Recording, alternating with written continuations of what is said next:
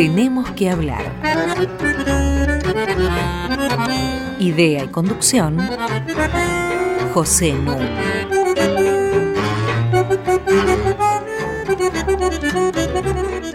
Muy buenas noches. Hoy tenemos que hablar de Rusia, un país fascinante, complejo y que sigue siendo un jugador importante en el escenario internacional. El primer ministro inglés Winston Churchill solía decir que Rusia es una adivinanza en medio de un misterio envuelto en un enigma. Ustedes se preguntarán, ¿cómo puedo yo atreverme con un enigma? Puedo porque tengo a mi lado a Claudio Ingerflom. Buenas noches. Buenas noches, Pepe. Muchas gracias por invitarme. Es un verdadero honor estar aquí contigo. Muchas gracias. Les voy a contar quién es Claudio. En la parte académica, Claudio tiene una maestría en historia por la Universidad Estatal de Moscú. Después se doctoró en historia en Francia, en la Sorbona. Fue durante 30 años director de investigaciones en el Consejo Nacional de Investigaciones Científicas de Francia, donde creó el Centro Franco-Ruso. Y finalmente retornó a su país, Argentina, se incorporó a la Universidad Nacional de San Martín, donde creó y dirige el Centro de Estudios de los Mundos Eslavo y Chino. Viene recientemente de publicar un libro al que nos vamos a referir en el curso del programa. Un libro estupendo que está aguardando una reedición argentina. Fue publicado en Francia y fue publicado en España. Y el título, El zar soy yo. La impostura permanente desde Iván el Terrible hasta Vladimir Putin. Pero hay otro aspecto, aparte del académico, me importa subrayar. Claudio es sin duda uno de los mayores especialistas que tenemos en la historia de Rusia, pero a la vez Claudio vivió mucho tiempo en Rusia y va frecuentemente a Rusia. Entre 1966 y 1972 hizo carrera universitaria en Moscú.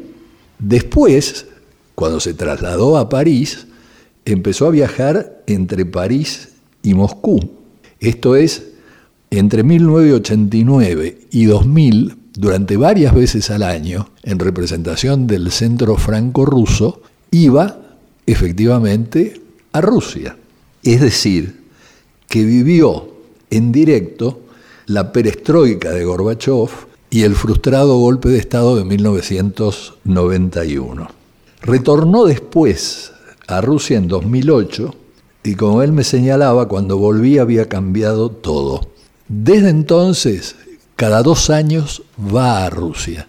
Así que ustedes se darán cuenta que tiene amplias calificaciones para introducirnos en ese enigma. Yo lo que le voy a pedir primero es una cierta vivencia de los años en que estudió en Moscú cómo era la vida cotidiana, eh, si se podía hablar con algún grado de libertad, en fin, cómo era Moscú en esa época.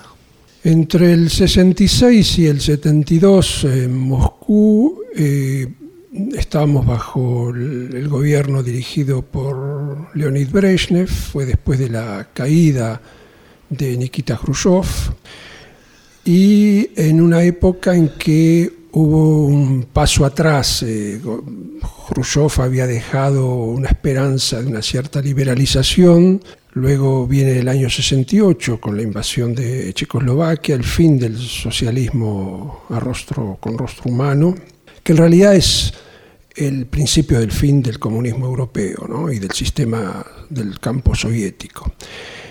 Para nosotros, para mí en todo caso, las primeras impresiones eran, eran magníficas porque nosotros estábamos muy aislados de la realidad soviética y no entendíamos algo que nos, bueno, en todo caso me, costó un tiempo llegar a entenderlo, y es que el ciudadano normal soviético, el ciudadano medio soviético, eh, tenía dos características o, dos o conservaba dos aspectos en su vida. Uno era el oficial para todo el mundo, incluido nosotros, en ese todo el mundo, que éramos este, extranjeros y además de los cuales él se cuidaba más todavía, porque una buena relación con un extranjero podía ser un, justificativo para acusarlo. ¿no? Y después estaba el ciudadano soviético que hablaba, como se decía en ese momento, en la cocina. ¿Por qué en la cocina? Porque en todas las cocinas de las casas soviéticas había un puesto de radio. Era un altoparlante, no era una radio, por el cual la radio oficial transmitía. Eh, la costumbre o la, voz populi decía que si se ponía esa radio en altavoz, eh, los micrófonos escondidos por los servicios de seguridad no podían captar lo que se decía en la cocina. Debía ser una leyenda, me imagino que no tenía nada que ver con la realidad, pero en todo caso funcionaba. Yo creo que debía tener que ver con la realidad. Difícil poner un micrófono en todas las casas. En todas pero las casas, efectivamente, en la casa de los intelectuales que nosotros frecuentábamos, sí. Claro. Además, imagínate, teníamos 20 años. ¿Te acordás de esa famosa frase de Paul Nizan con la cual comienza el libro Aden Arabia, que después los estudiantes del 68 retomaron como un eslogan que es tenía 20 años y no le permitiré a nadie que diga que es la edad más bella de la vida. Eh, lo cual, ¿qué significaba? Que por un lado estábamos maravillados eh, porque el mundo era nuestro, porque el, futuro era nuestro, y por otro lado estábamos angustiados por la realidad ¿no? y por lo que podía pasar. Entonces la vida en la Unión Soviética para mí hay dos etapas. Una en la cual yo era totalmente inocente, ingenuo, y la otra cuando empecé a romper esa separación, a ser a, tener una cierta intimidad con ciudadanos o ciudadanas soviéticas, teníamos 20 años, y ahí sí, uno empieza a entender lo que está pasando y la ecuación es la siguiente, uno viene pensando que todo está perfecto, empezás a ver imperfecciones, digamos, calculás o pensás que son excepciones, después las excepciones se van sumando, llega un momento en que lo no excepcional es tan chiquitito que hay que empezar a entenderlo. Dame un ejemplo de excepción. Bueno, la situación de las mujeres. Eh, se nos decía que eh, las mujeres y los hombres eh, eran, tenían los mismos derechos, estaban en una situación de equidad, pero resulta que las construcciones, y hay que pensar lo que es una construcción en el invierno ruso, ¿no? en Moscú con 10, 15, 20 grados bajo cero, el 90%, no sé, es una cifra que te avanzo así, pero que era lo que veíamos, eran mujeres las que trabajaban y los hombres estaban en las oficinas este, administrando y, dirigiendo. Esa era una excepción, claro. pero que después vimos que esa era en realidad la situación de la mujer en la Unión Soviética. Estaba cuando te pones de novio la familia de tu novia. Claro, ahí ya eso es tardío porque ya estoy casi al final de mi, de mi estadía. Y entonces, eh, bueno, tuve la suerte que los padres de la que fue mi primera esposa era gente sumamente amable, inteligente, era gente muy simple, el papá era obrero, la mamá era vendedora en un, en un supermercado pero que compartían, y aquí viene la contradicción fundamental, compartían los valores oficiales del comunismo, es decir, el internacionalismo, la amistad de los pueblos, la paz, etc. La igualdad. La igualdad. Eh, entonces, para ellos veían en mí un joven, eh, además yo era militante en ese momento de la Juventud Comunista Argentina, entonces veían un joven comunista de un país dominado por el imperialismo, etcétera, etcétera, y me trataron muy bien. Ahora, las necesidades básicas, por ejemplo, de esa familia de un obrero, estaban satisfechas. Y hay que pensar que en el, dado el nivel general de pobreza en la Unión Soviética, la necesidad básica, comer todos los días, tener un hospital al cual ir y tener un techo, ahí se terminaban las necesidades básicas. Eso lo tenían. Lo que pasa que después empezaron a entender que había comidas mejores, que había servicios médicos mejores, que había departamentos que eran más grandes, porque el promedio, si no me equivoco, era 9 metros cuadrados por persona en, las ciudades este, soviéticas. Y eso fue lo que origina, ya con una tercera o cuarta generación de ciudadanos soviéticos que ya no se satisfacen con ese tipo de necesidades, y comer papas todos los días, comer fideo todos los días y tener un techo que te protege de la lluvia o del frío, ya eso no es suficiente y eso va a ser el origen de eh, la protesta. Y en breve, eh, ¿cómo se divertían? Eh, ¿Cine, teatro, bailes populares, televisión? Bueno, mm, la cultura tenía un rol muy importante. Eh, después podemos decir o discutir, si querés, qué tipo de cultura. Eh, por ejemplo, las películas extranjeras prácticamente no había, o había muy pocas, pero había una gran producción de películas eh, soviéticas. había teatros, muchos, y de gran calidad. Hay toda una tradición teatral soviética, Stanislavski, etcétera, que es de, altísima calidad. Y música también. Y música, claro. Música, la interpretación sí, y la composición un poco menos, porque la censura podía intervenir en la composición, mucho menos en la ejecución. Entonces tenías grandes ejecutantes, grandes orquestas y compositores que después ya de lo que pasó con los grandes compositores de los años 30, con la represión, etc. Hablando de la música, eh, elegimos música rusa para nuestras pausas musicales. Y la primera va a estar dedicada a una canción que como cuenta Emanuel Carrer, ningún emigrado soviético en París después de la Segunda Guerra podía escuchar sin que se le llenaran los ojos de lágrimas, porque es el pañuelo azul que fue compuesta en 1940. Escuchémosla.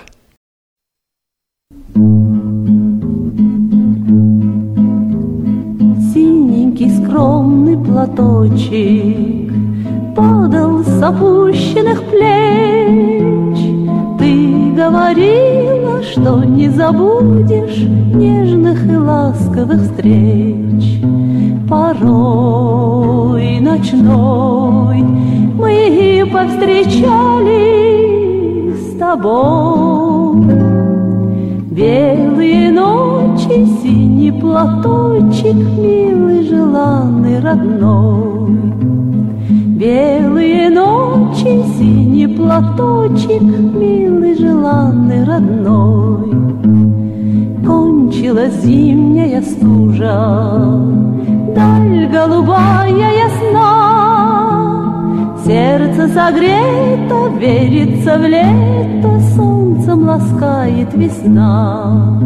И вновь весной по тенистой зеленой сосной Меркнет средь ночи синий платочек Милый, желанный, родной Меркнет средь ночи синий платочек Милый, желанный, родной.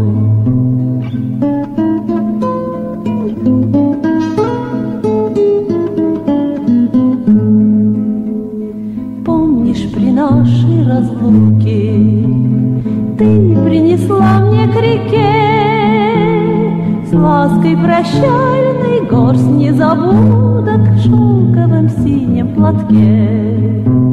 С лаской прощальной горсть незабудок В шелковом синем платке. И мне не раз снились предутренний час. Кудри в платочке синие искры ласковых девичьих глаз. Кудри в платочке синие искры ласковых девичьих глаз. Venimos de escuchar El pañuelo azul compuesta por Petersbursky y Galitsky. hasta las 21, tenemos que hablar con José Nuno.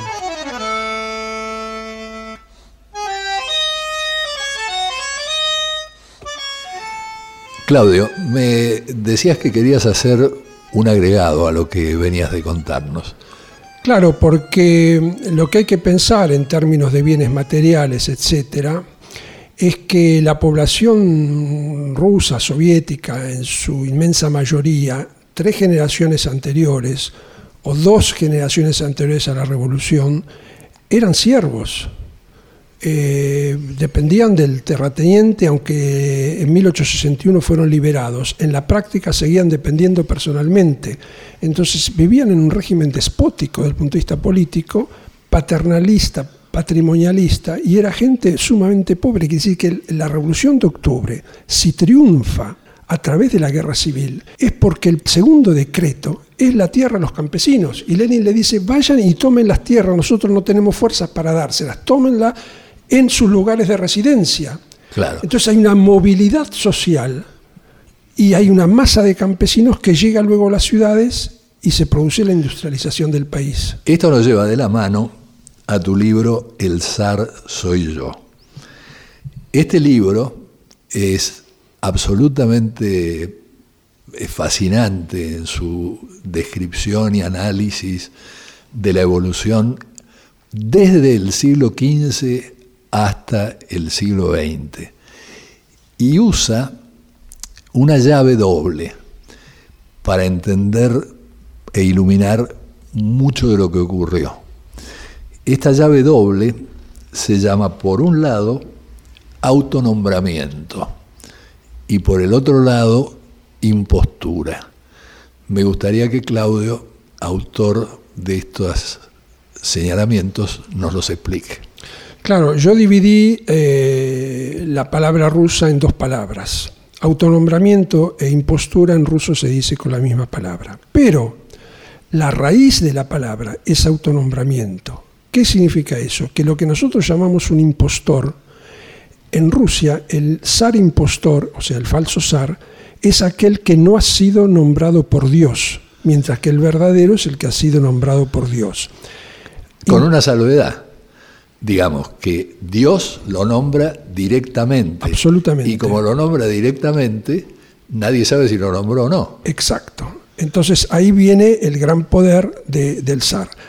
Nosotros en Occidente, con la palabra impostura, en cualquiera de los idiomas, este, salvo en alemán, donde autonombramiento, selbsternant existe, pero en las otras lenguas no, tenemos que hablar de impostura. Pero el impostor no es en nuestras lenguas y en nuestras prácticas obligatoriamente aquel que, tiene que no tiene un origen divino. Claro. Bueno, entonces, ahora, lo que decís vos es, es exacto, quiere decir que en la medida en que la autocracia nace en el siglo XVI con el primer zar Iván el Terrible, ¿y qué plantea Iván como argumento de legitimidad? Él dice, señores, el celular del Señor lo tengo yo, y yo soy el único que habla con él. La iglesia no juega ningún rol de, intermediario como en Francia.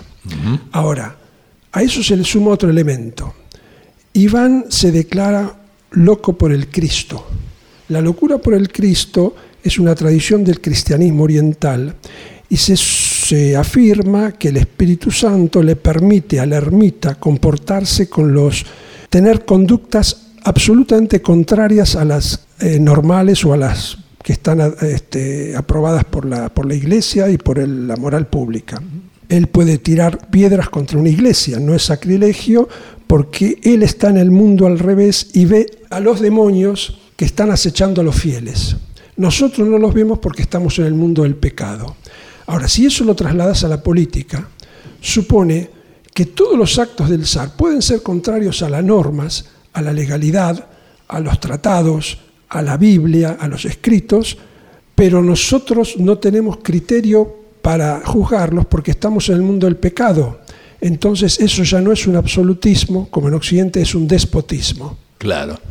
Ahora, para que un impostor se convierta en un autonombrado zar que es reconocido como tal, el elemento fundamental tiene que ser la violencia. La violencia y la autonominación. ¿Qué quiere decir el autonombramiento en este caso? Quiere decir, yo soy el verdadero, a mí me nombró Dios. Entonces, la protesta está limitada en los marcos de la religión. La violencia sí porque la autocracia genera, por un lado, la, impostura, el autonombramiento, porque, a ver, si el zar es homogéneo o isomorfo con Dios y nosotros somos campesinos, en fin, gente de, de, la calle, del pueblo, no podemos pensar que el zar es malo, porque si el zar es malo, quiere decir que Dios también es malo, pero somos creyentes, no podemos afirmar eso. Claro, ahora, pero como el, el zar no es heredado por su primogénito, en la tradición rusa. Entonces, un fulano que se autonombra zar, digamos, un antepasado mío que se autonombra zar. Eh, ¿Cómo hace para que este autonombramiento prospere, que sea reconocido como tal? ¿no? Él aprovecha la ideología zarista, o sea, el zar es nombrado por Dios directamente, para decir, yo soy el verdadero y les ofrezco la libertad, o sea, la emancipación de la servidumbre y las tierras.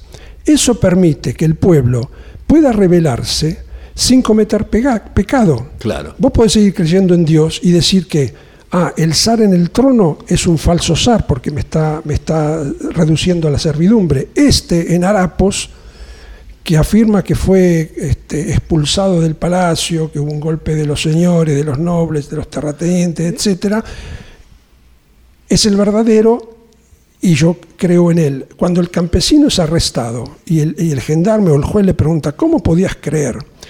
que este tipo en harapos, descalzo, que no sabe escribir, que no sabe leer, que apenas si habla bien el idioma, puede ser el zar. Y el campesino responde, ¿quién soy yo, pobre siervo, para saber a quién Dios nombró? Si los dos me dicen que están nombrados por Dios. Y el ejemplo de Jesús ahí es muy importante. Exacto. Este, en el siglo XVII vos subrayás algo que tiene actualidad en el mundo, por ejemplo, a través del pentecostalismo, ¿no? La relación de la magia y la política y cómo existían palabras de encantamiento, al punto de que en el curso del siglo XVII solamente pensar o hablar mal del zar ya era considerado un delito. Con pena capital. Con pena capital. Claro, porque el zar también creía en la magia. Claro. Y la palabra de la magia es performativa. Entonces, si yo digo eh, al zar se le va a caer la mano, al decir eso estoy prácticamente produciendo un hecho. Entonces la palabra es un hecho. Por lo tanto, no solamente la palabra, se condena el sueño. Cuando tengo un caso de los archivos donde una chica se confiesa con el, con el, sacerdote y le dice que efectivamente soñó con varias cosas eh, relativas al zar. El sacerdote se asusta y la denuncia. ¿Por qué? Porque está hablando del, se está comparando, está antropologizando al zar. El zar deja de ser una divinidad para hablar del cuerpo físico del zar. Y eso es un, un conjuro mágico. Lo está reduciendo a su dimensión humana, por lo tanto es un delito capital. ¿Y de la mano de eso va la capacidad del zar para hacer milagros? No. Eh, al zar no se le atribuyen milagros, pero en cambio a los eh, falsos zares, o sea, los autonombrados, ellos sí se les puede aceptar la capacidad de ser curanderos. Ajá y la, de ser también hacer actos de magia. De sanadores. Claro, exacto, sanadores. Por eso tiene tanto parecido con cosas que hemos conversado en este programa sobre el avance, por ejemplo, en nuestro país del pentecostalismo, claro. que no hace diferencia entre pasado, presente, futuro, ¿no es cierto? Y que tiene a la magia y al milagro como parte integrante de su vida. Es decir, el zar no es el rey francés tomaturgo. El rey francés podía curar tocando curaba. Sí. O sea, era mago. ¿Y el zar no? No, el zar no. Pepe, hablando de la violencia sobre la cual me preguntaste, ese es un punto radical. El zarismo nunca dejó ninguna posibilidad de resistencia o de protesta fuera de la violencia. El liberalismo ruso no existió en el siglo XIX. Había liberales, pero no hubo una fuerza liberal. Por eso la única oposición política al régimen zarista en la modernidad fue el movimiento revolucionario. Eras opositor, eras revolucionario, no había otra posibilidad. Bien, antes de la modernidad política, antes del siglo XIX, lo que me parece que hay que entender y que en general en la historiografía no está, porque se dice que el zar siempre fue, puso a los rusos de rodillas, etcétera, etcétera. Sí, los rusos podían caerse de rodillas frente al zar, lo que no significaban que creían forzosamente en el zar. En la medida en que el zar no cumplía los preceptos de Dios, lo deslegitimizaban, es decir, lo desacralizaban. Desacralizar un zar significa antropologizarlo, reducirlo a su cuerpo físico. Ya no es más el zar. Cuando aparece el autonombrado, ya el zar sobre, en el trono está destituido, está deslegitimizado. Lo que hace el, el señor este que se presenta en Harapos es darle una excusa al pueblo para poder levantarse. Aprovecha la coyuntura. Este, vale decir que el autonombrado es fruto de una crisis de legitimidad. Crisis de legitimidad porque para que el pueblo acepte al zar, si el zar dice que es homogéneo con Dios, tiene que comportarse como Dios. Claro. Entonces él mismo, el zar, pone un- una barra tan alta que no tiene más remedio el pueblo que, que- que desacralizarlo. Porque si a vos te reducen a la servidumbre, te aumentan los impuestos, te reprimen, te mandan 25 años al servicio militar, etcétera, etcétera, difícil que digas, que sigas diciendo es Jesucristo el que está en el, en el trono. Claro. Bueno, una nueva pausa musical.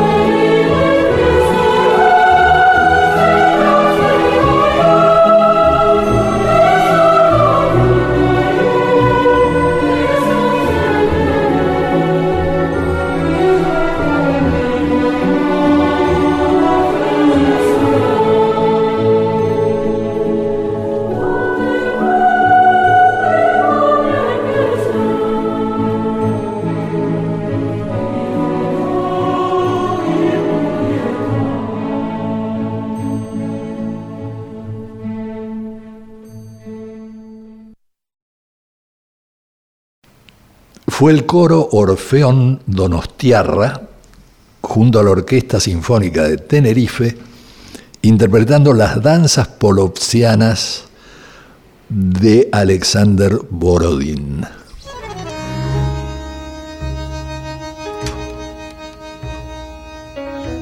Seguimos en Tenemos que hablar con José Nuno.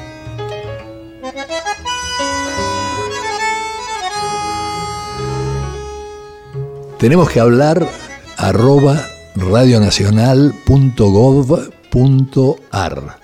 Es nuestra dirección de mail para que ustedes se comuniquen con nosotros. Y como ya saben, nuestro programa está en la página web de la radio www.radionacional.com.ar donde pueden bajar los 59 programas que llevamos emitidos.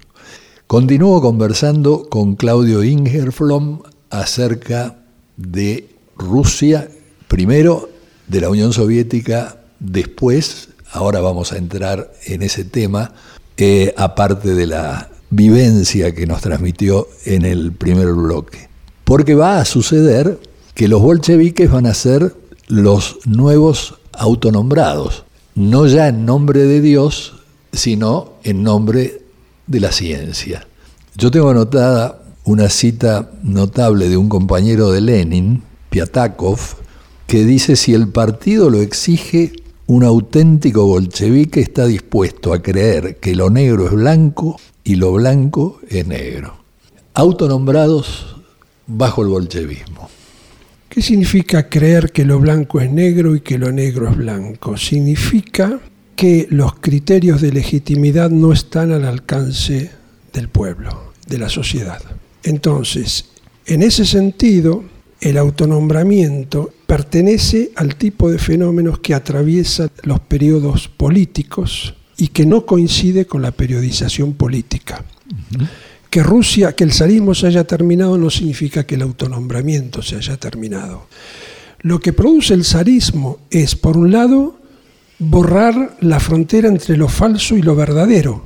Como nadie puede saber si realmente el zar tiene contacto directo con Dios o no y lo que le dijo Dios en esa comunicación personal, y eso lo traduce en política, significa que no tenemos criterios para saber si es cierto o falso. Entonces la frontera entre lo verdadero y lo falso desaparece. ¿Qué pasa con el régimen soviético? Si la legitimidad de los actos políticos del poder está dada por leyes, entre comillas, marxistas inventadas por los dirigentes o los ideólogos del Partido Comunista, que no están al alcance de la sociedad, que son suprasociales y que además el partido o la cúpula del partido es la única que puede interpretar o modificar esas leyes, acá se constituye el hilo conductor entre una legitimidad trascendente de tipo religioso clásico en el zarismo y una legitimidad trascendente, aunque sea materialista, inmanente, etcétera, en el régimen soviético. Claro.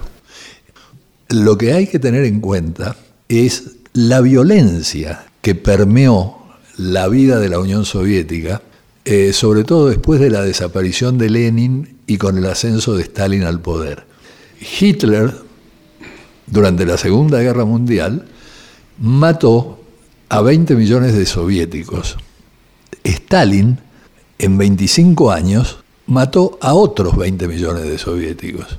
Es un dato que aparece en varios libros históricos. Pero a lo que quiero apuntar más que a las cifras, que creo que son de difícil este, verificación, es al hecho de que tenía que ser erigido quien encabezaba, quien lideraba este movimiento, en una suerte de nuevo santo, de nuevo salvador, tal como fue proclamado, por ejemplo, Lenin. Y era notable eh, comprobar, como nos cuentan muchos este, historiadores, que los que estaban en la cárcel e iban a ser liquidados, le mandaban mensajitos, dejaban escrito en las paredes de la cárcel una apelación a Stalin, porque si Stalin supiera, esto no me estaría pasando. Es así. Es así.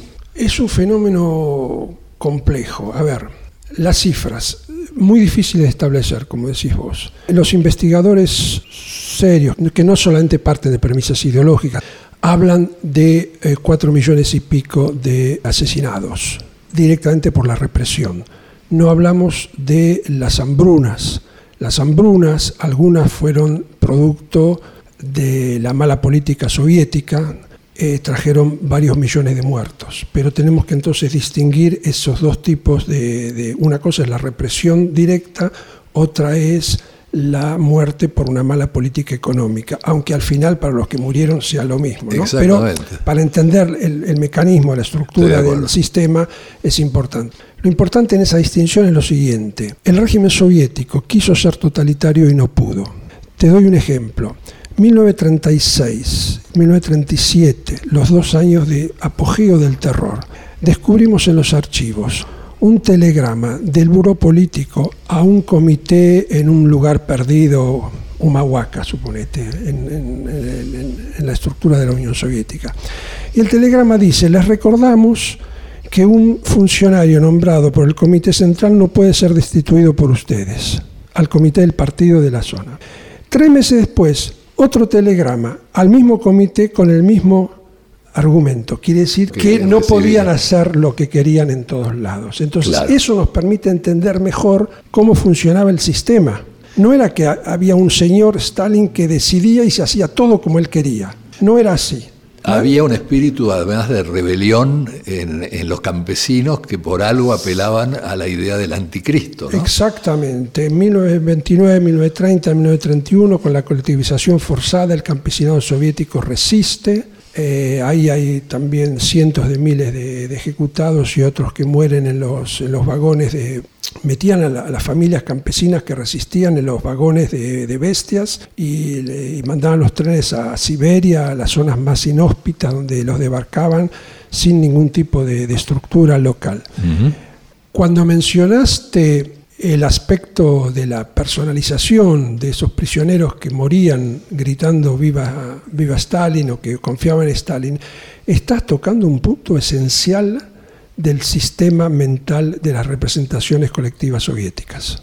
En la campaña electoral de 2012, cuando el candidato presidente era Putin y el presidente Medvedev, el director del gabinete del primer ministro Putin, que era candidato a presidente, afirmó en la televisión que Putin era el enviado del cielo para salvar a Rusia en un momento difícil de su situación.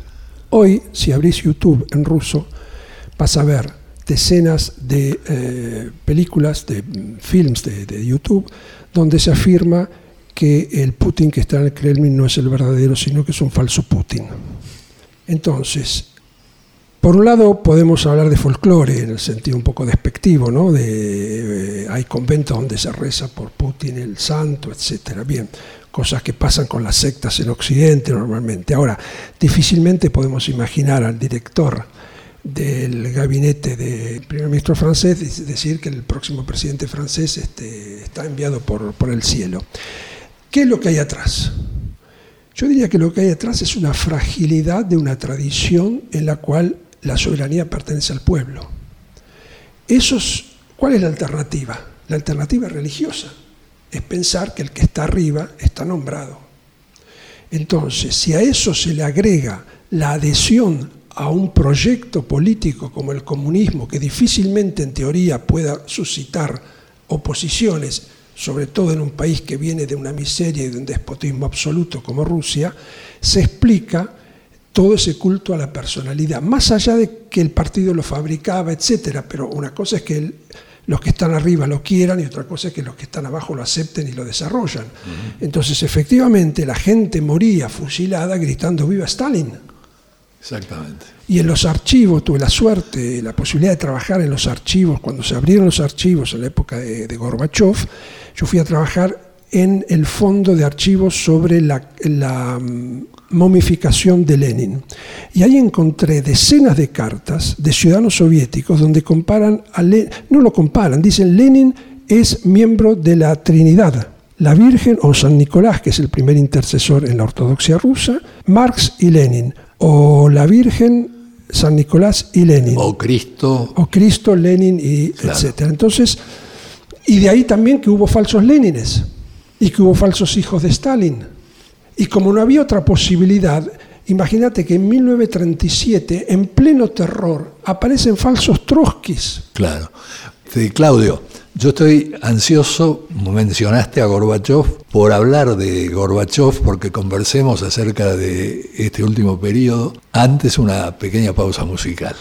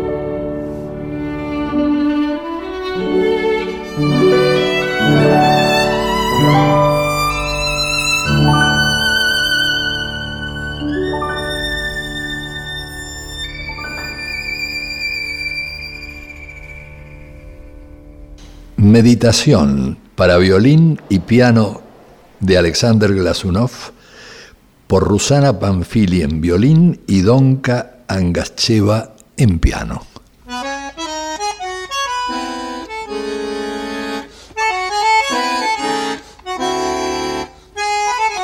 Seguimos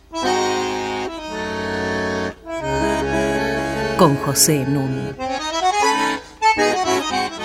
Sigo conversando con Claudio Ingerflom acerca de la Unión Soviética y su descomposición. Hace un momento mencionaste a Mikhail Gorbachev. Mikhail Gorbachev es quien va a llevar adelante la llamada perestroika entre 1985 y 1991. Perestroika significa reestructuración, acompañada del gladnost, que es la transparencia. Ahora, esto yo creo que marca la descomposición de un régimen absolutamente eh, autoritario cuando las nuevas generaciones van a la universidad y comienzan a plantear reclamos basados en mayores expectativas. ¿Es así? Así es, Pepe, diste en el clavo, el problema pasa por ahí, o sea, cuando las primeras generaciones soviéticas todavía tienen en su memoria existencial, no en los libros, la miseria espantosa y eh, anterior a la, revolución, los, progresos sociales que se producen en, las primeras décadas de la Unión Soviética son un éxito enorme para muchos millones de personas que comienzan a tener por primera vez protección médica, eh, domicilios para vivir, comida todos los días. Ahora, el sistema tiene sus límites, más de ahí no podían dar. Entonces, el, lazo social que consistía, voy a decirlo esto de forma muy esquemática, eh, no tenés, no podés hablar, no podés criticar, no podés decir nada, te callás la boca. En contrapartida te doy papas y fideos todos los días y, un médico que te atienda. Llega un momento en que eso ya se transforma en, la normalidad. Muy bien, como papas todos los días, como fideos todos los días, de vez en cuando carne, de vez en cuando fruta, tengo un médico. Quiero más ahora, porque voy a la universidad, porque escucho la radio, porque veo la televisión. Y porque me prometiste el paraíso en la tierra. Exactamente. La iglesia te lo promete en el más allá, puede ser recurrente la promesa. Si vos me lo prometes en la tierra y no llega, yo te empiezo a decir, bueno, te paso factura, como decimos aquí. Claro. Bueno, Gorbachev es el que se niega por convicción, sin embargo, a liquidar el partido único. El partido único sobrevive hasta precisamente 1991, cuando Yeltsin, que es el primer presidente de la historia de Rusia elegido por el sufragio universal, lo obliga prácticamente a un Gorbachev muy acobardado a disolverlo. Tanto es así que el único llamado que hace Gorbachev es muy curioso se comunica con quién? Con George Bush padre, para decirle al presidente de Estados Unidos, nos hemos puesto de acuerdo con los compañeros, la Unión Soviética ya no existe. Ahora, lo que viene a mí me parece realmente fascinante, porque Yeltsin era un negado para la economía, no sabía nada de economía. Y entonces nombra como primer ministro y economista jefe del gobierno a Yegor Gaidar, que había estudiado en el exterior y que era un neoliberal de pura cepa. El problema que se le plantea a este neoliberal es cómo pasar de una economía totalmente estatizada a una economía de libre mercado. Y dicta dos medidas para una terapia de choque. La primera medida es la liberación absoluta de los precios, con lo cual la inflación se dispara a un 2.600%. La segunda medida es que el primero de septiembre de 1992 todo ciudadano se encontró al abrir su buzón con un sobre conteniendo un bono por 10.000 rublos. Estos bonos fueron rápidamente recomprados por vivillos que dieron lugar a que un millón de pícaros concentraran los bonos que hicieron rublos, mientras 150 millones de ciudadanos soviéticos o ex ciudadanos soviéticos caían en una gran miseria. Lo ilustro con un dato que me parece crucial. En 1987, o sea, durante la perestroika, la esperanza de vida de un ciudadano soviético eran 75 años. Y bien, habían pasado escasamente 5 años. En 1993 la esperanza de vida había bajado a 58 años. Y hoy en día la esperanza de vida es de 66 años. No se recuperó la esperanza de vida de 75 años de la época de la perestroika. Lo importante, me parece, a subrayar, es que esto permitió la formación de una oligarquía absolutamente poderosa y despiadada que apeló frente a la falta de recursos eh, del Estado a un programa muy inteligente, entre comillas, que es el programa de préstamos por acciones. Es decir, nosotros le prestamos la plata al Estado que no la tiene para cubrir su déficit. Y el Estado nos da a cambio acciones de las empresas estatales. Y entonces de pronto una doble mafia. Por un lado, una mafia económica, por otra parte, la policía convertida en una mafia, se adueñan del país. Yeltsin se presenta para la reelección, cumplido su mandato, pero la gente está harta, tan harta que las encuestas indican, y esto es significativo en la actualidad argentina, que están dispuestos a votar un retorno al comunismo, porque les está yendo muy mal. Tanto es así que para ganar esas elecciones, Yeltsin se vale del fraude. Cuando va a venir el nuevo periodo, elige como delfín a alguien que creyó que iba a poder manejar, Vladimir Putin, que inmediatamente llegado al poder demostró todo lo contrario. Quisiera tus impresiones vitales en tus visitas a la actual Rusia acerca de estos cambios que vengo de mencionar. Estás hecho un sovietólogo de primer nivel, Pepe. Hoy Moscú, porque vamos a limitar las cosas. En, la época en que yo vivía viajé mucho, pero ahora cuando voy voy a Moscú o a San Petersburgo, entonces mis impresiones son urbanas y limitadas al medio profesional, intelectual en el cual yo me muevo, ¿no es cierto? Después están las encuestas sociológicas, etcétera. Bien, no hay unanimidad, está muy fragmentado. Hay un orgullo por un lado, de volvemos a ser una gran nación, volvemos a ser una gran potencia, nos respetan, si nosotros decimos que no en Siria, es no y no se puede hacer nada más hoy en el mundo si no están de acuerdo, si nosotros no estamos de acuerdo. Por otro lado, hay gente que en este medio intelectual del que te hablo, que piensa que eso significa que Rusia tiene una vocación a, jugar un rol internacional, mundial, una especie de cosmovisión de lo, del país que tiene raíces pluriseculares, no es nuevo. Luego hay una parte de la intelectualidad que no está conforme con esta situación, que no es nacionalista, que no está de acuerdo con el tipo de política interior del gobierno ruso, digamos que sería el sector más democrático y más parecido a lo que nosotros podemos llamar acá progresismo. Luego hay, pero está mucho menos representado en la intelectualidad, por lo menos en los que yo frecuento, también viste que hay un límite, porque no puedo frecuentar un nazi, pero sé que hay grupos eh, nacionalistas, eh, eso es público, muy importantes, eh, que reivindican al nazismo. Es lo que describe Emanuel Carrer Claro, en Limono. Exacto. Y que hoy tienen reuniones periódicas con toda una simbología nazi e imperial eh, y que deriva en políticas contra la, la diversidad sexual, con, en fin, de tipo reaccionario y arcaico. Ahora, los sectores pudientes, los que han aprovechado todos estos problemas en su favor, tienen acceso a tiendas de lujo, a restaurantes de lujo, hay una vida... Sí.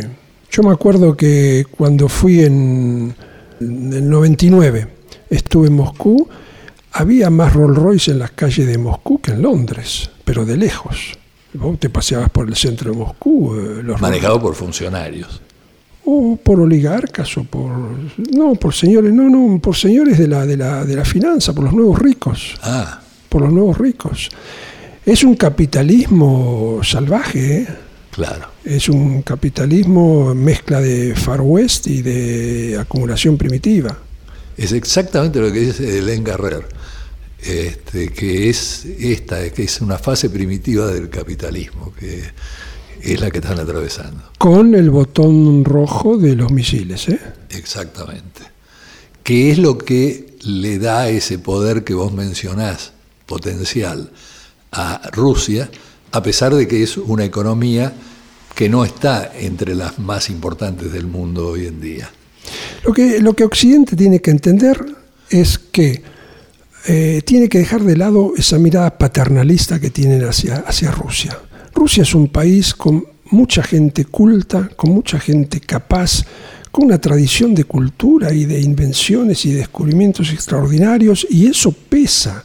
Es una nación altamente civilizada desde el punto de vista cultural, que convive con fenómenos arcaicos, sobre todo en el terreno político. Hay un indicador con el que quiero terminar este, nuestra conversación por ahora. En los últimos días, frente a la protesta de la sociedad, eh, Putin hizo algo inusual, que es dar marcha atrás con un proyecto que había enviado al Parlamento. Las jubilaciones. Exactamente. Sí. Claudio, yo te agradezco muchísimo tu participación en el programa. Es enorme todo lo que nos ha quedado afuera. Vamos a incorporarlo en otra visita tuya. Muchísimas gracias a la querida Inés Gordon, productora del programa. Muchísimas, muchísimas gracias a Walter Danesi en los controles técnicos y al amigo Diego Rosato en la edición. Y como diría Wimpy, que todo sea para bien.